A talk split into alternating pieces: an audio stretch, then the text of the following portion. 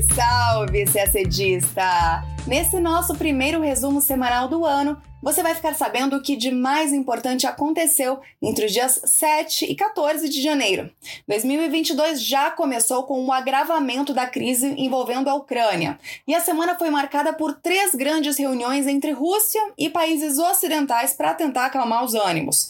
Falaremos também da decisão da ONU que suspendeu o direito de voto na Assembleia Geral a oito países que não pagaram suas contribuições anuais. Os Estados Unidos anunciaram mais uma rodada de sanções para tentar frear o programa armamentista norte-coreano. Na Europa, um tribunal na Alemanha condenou um ex-coronel sírio por crimes contra a humanidade na guerra civil da Síria. Em Myanmar, a ex-líder do país, Aung San Suu Kyi, aquela que foi deposta no golpe militar no ano passado, foi condenada a mais quatro anos de prisão. Na África, destaque para a situação no Mali. A CDAO decidiu impor novas sanções para que o governo se comprometa com um calendário eleitoral. E aqui no Brasil, duas notícias importantes. Mais um tratado de direitos humanos foi internalizado na legislação brasileira com status de emenda constitucional. E o Programa Antártico Brasileiro, o ProAntar, completou 40 anos. Tudo isso em detalhes você acompanha agora no nosso podcast. Na quinta-feira, dia 13, a ONU suspendeu o direito de voto de oito países. São eles Venezuela, Irã, Sudão, Congo, Guiné, Papua Nova Guiné, Antígua e Barbuda, no Caribe, e a República de Vanuatu, no Pacífico Sul. Esses países agora ficam impedidos de votar na Assembleia Geral da ONU. O motivo? Eles não pagaram suas contribuições anuais à organização.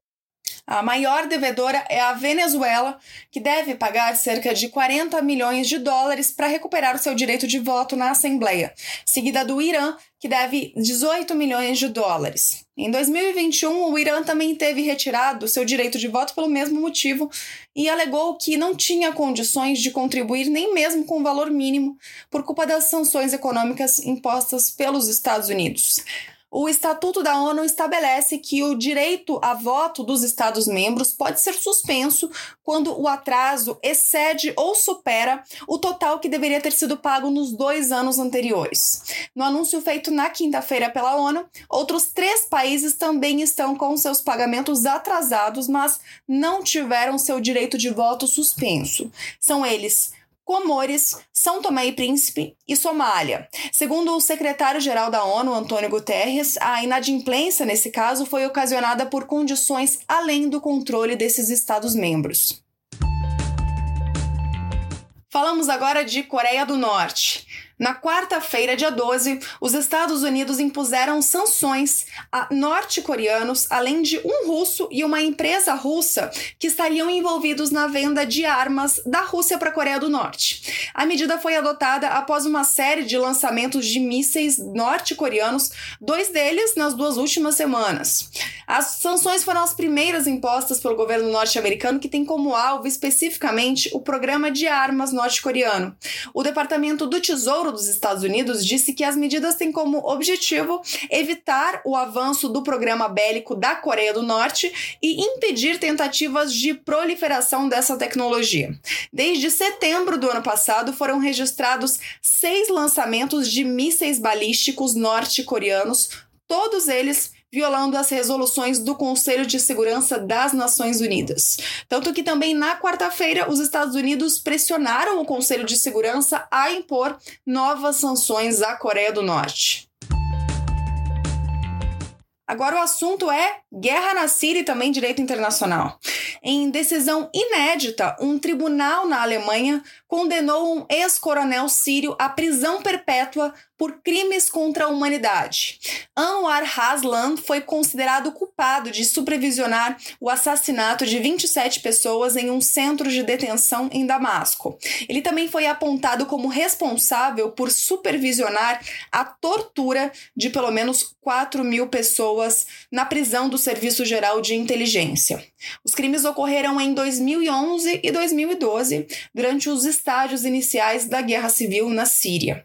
A defesa alega que o ex-coronel nunca torturou ninguém pessoalmente e que havia desertado no final de 2012. O julgamento no Tribunal Regional Superior de Koblenz, iniciado em abril de 2020, com dois réus sírios, é o primeiro no mundo a conectar alegados crimes contra a humanidade com o próprio Estado sírio. O primeiro dos réus foi condenado a quatro anos e meio de prisão em fevereiro do ano passado por cumplicidade em um crime contra a humanidade. Ele foi considerado culpado de ajudar a trazer 30 manifestantes anti-governo para uma prisão de torturas. Os dois réus, que são considerados integrantes do regime de Bashar al-Assad, foram presos na Alemanha em 2019 depois que fugiram da Síria. O processo contra Haslam ocorreu sob o princípio da jurisdição universal, que permite a acusação de possíveis crimes de guerra cometidos por estrangeiros em outros países. Agora falamos da crise política em Myanmar. 11 meses depois do golpe militar que derrubou o governo civil birmanês, a líder deposta, Aung San Suu Kyi, foi condenada mais uma vez pelo tribunal controlado pela junta militar. Suu Kyi recebeu a pena de quatro anos de prisão pela acusação de importação ilegal de equipamentos de comunicação. O julgamento ocorreu a portas fechadas, sem observadores independentes. Os advogados de defesa, que vinham sendo a única fonte de informação sobre o processo, não podem falar nada porque são alvo de um mandado de silêncio expedido pela justiça birmanesa sob a alegação de que comentários do tipo poderiam desestabilizar o país. Em dezembro, Suki tinha sido condenada a dois anos de prisão por incitar a desordem pública e violar as regras sanitárias contra a Covid-19. Ela então pode passar seis anos presa. Suki também responde por outros nove supostos crimes, como corrupção, fraude eleitoral e a violação de segredos de Estado. Se condenada por todos eles, ela pode pegar mais de 100 anos de prisão. Suki foi a conselheira de Estado de Myanmar e líder de fato até que os militares tomaram o poder em 1 de fevereiro. Desde então, ela segue presa. Os militares derrubaram o governo no dia em que novos parlamentares iriam começar seus mandatos. As eleições, que tinham dado ampla maioria para o partido de Suki, foram consideradas fraudulentas pelos militares. Falamos de outra crise política que tem a ver com golpe de Estado, dessa vez no Mali. Os líderes da CDAO, a Comunidade Econômica dos Estados da África Ocidental, resolveram impor novas sanções ao regime militar do Mali, que está no poder desde o golpe de agosto de 2020. Entre as medidas estão o fechamento das fronteiras terrestres e aéreas, a suspensão das transações comerciais não essenciais e o congelamento de ativos estatais nos bancos centrais e comerciais da CDAO.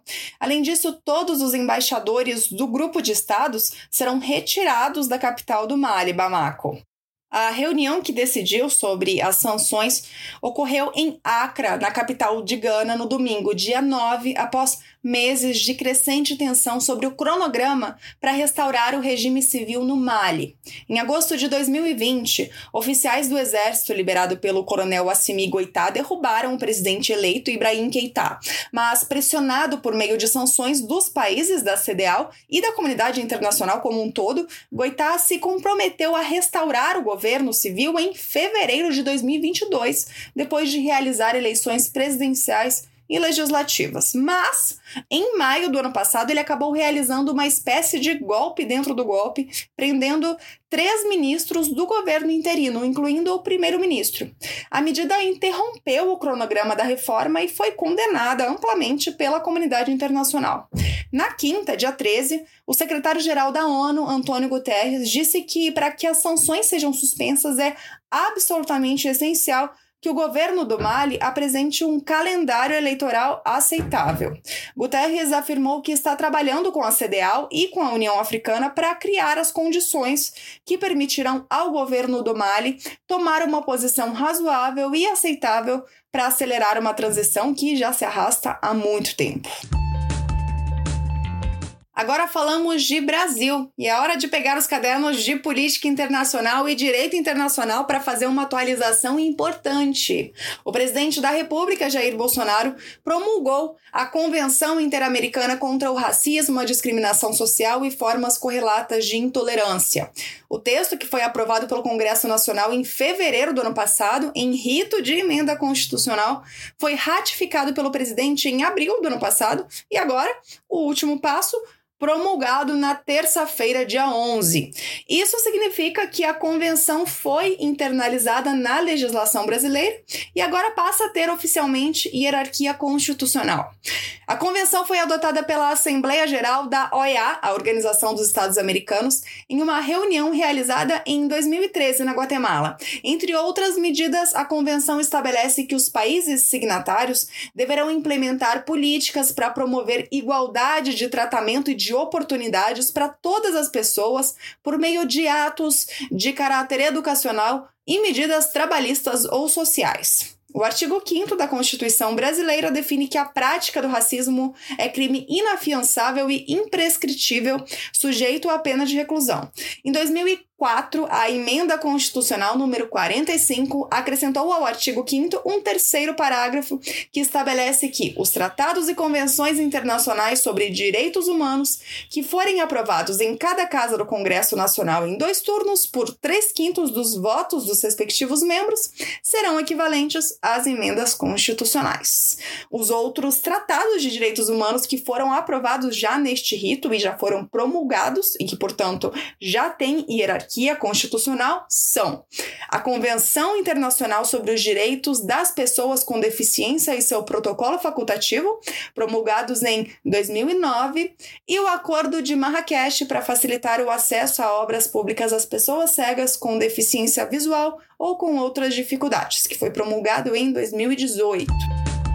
E ainda falando de Brasil, no dia 12, na quarta-feira, o ProAntar, Programa Antártico Brasileiro, completou 40 anos. Em 1982 e 1983 foi realizada a primeira Operação Antártica Brasileira. Logo depois, em 1984, foi estabelecida a Estação Antártica Comandante Ferraz, aquela que foi reinaugurada em janeiro de 2020. Está em curso agora a quadragésima Operação Antártica Brasileira, que dá continuidade ao engajamento do Brasil no continente. O Itamaraty publicou nota celebrando a data. Segundo o texto, o Brasil firmou-se como ator relevante para a manutenção da paz e da segurança na Antártida e no seu entorno, bem como para a produção científica e a preservação do meio ambiente antártico. O Itamaraty também lembra que o Brasil integra o restrito grupo de 29 países com status de parte consultiva do Tratado da Antártida, que regula as atividades da comunidade internacional no continente. Ainda de acordo com a nota, o Ministério das Relações Exteriores segue comprometido com o fortalecimento do sistema do Tratado Antártico e colabora no escopo de suas atribuições para o continuado êxito do Programa Antártico Brasileiro. E a gente termina o nosso podcast por aqui.